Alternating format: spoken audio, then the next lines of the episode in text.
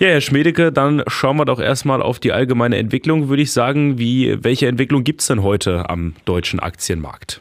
Ja, heute Morgen gab es erstmal einen ziemlich schwachen Handelsstart, äh, in dem fiel der DAX dann auch unter die 15.000 Punkte bis auf 14.948 Punkte zurück. Dann kam es allerdings äh, zu einer relativ deutlichen Erholung. Äh, insgesamt sind es vor allem die Entwicklungen an den Märkten für festverzinsliche Wertpapiere, die auf die Stimmung in den letzten Tagen äh, drücken. So stieg eben die Rendite einer zehnjährigen deutschen Staatsanleihe heute das erste Mal seit rund 16 Jahren, nee, seit rund 12 Jahren, ganz so lange ist hier noch nicht her, auf äh, über drei Prozent. Und äh, bei den US-amerikanischen Staatsanleihen setzte sich eben gestern Abend ebenfalls dieser Anstieg der letzten Wochen fort und äh, dort wurde der höchste Stand seit rund 16 Jahren erreicht. Ähm, aktuell hat sich der DAX aber nun wieder ins Plus gerettet. Äh, wir stehen aktuell bei 15.155 Punkten und das immerhin ein halbes Prozent plus jetzt oder rund 75 Punkte höher als gestern Abend. Dann ist ja auch immer ganz spannend, auch mal auf die einzelnen Aktien zu schauen, welche bewegen sich da aktuell am stärksten. Ja, äh, wir haben bei den Gewinnern ähm, vor allem die Werte, die in den letzten Tagen sehr stark verloren haben. Das waren äh, vor allem die beiden Versorger, nämlich RWE äh, und E.ON. Und hier geht's heute dann dementsprechend auch mal wieder ein bisschen in die Gegenrichtung. RWE kann rund zwei Prozent zulegen, E.ON aktuell 1,8 Prozent und äh, die Sartorius können 1,6 Prozent zulegen. Ja, und äh, ähnlich wenig spektakulär geht es dann auch bei den Verlierern weiter. Die Henkel geben 2,6 Prozent aktuell nach. Äh, Conti gibt 1,7 Prozent ab und Rheinmetall 1,6 Prozent im Moment.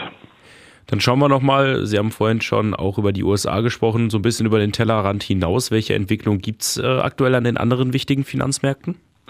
Ja, ähm, hier ist ja immer der Blick auf die USA erstmal sehr entscheidend für die Stimmung weltweit. Ähm, und dort ging es am Vormittag eben im außerbörslichen Handel ebenfalls deutlich nach unten. Äh, aber auch hier kam es zu einer Trendumkehr. Ähm, hier war eben als Belastungsfaktor am Morgen noch die gestrige Absetzung des Sprechers des Repräsentantenhauses äh, McCarthy, äh, was eben die politische Unsicherheit um äh, die Budgetstreitigkeiten eben nochmals erhöht. Aber das wurde jetzt erstmal in den Hintergrund geschoben und auch hier setzte eine Erholung ein. Der S&P steht jetzt aktuell 0,3 Prozent höher bei 4.243 Punkten und das ist ungefähr ein Prozent weniger als am letzten Mittwoch. Ansonsten haben wir beim US-Dollar einen Stand von 1,0522 äh, zum Euro.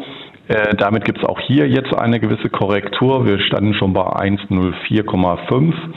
Ähm, und äh, insgesamt auf Wochensicht ist das nahezu der gleiche Stand wie am letzten Mittwoch. Ja, bisher sehr gut gehalten in dieser äh, leichten Schwächephase der letzten Wochen hat sich ja der Ölpreis, aber äh, jetzt musste er der allgemein schlechten Stimmung dann doch äh, Tribut zollen. Aktuell steht das Barrel Brand Oil bei 88,80 Dollar. Das ist heute ein äh, Minus von rund 2 Prozent und rund 5 Dollar niedriger als äh, vor, vor einer Woche. Ja, und äh, richtig steil abwärts ging es in den vergangenen Handelstagen schon bei der Feinunze Gold. Äh, hier gab es einen doch ziemlich deutlichen Absturz in der letzten Handelswoche. Ähm, aktuell kostet sie 1826 US-Dollar und das sind rund 4 Prozent weniger als am letzten Mittwoch. Heute allerdings auch eine leicht positive Tendenz hier nach oben.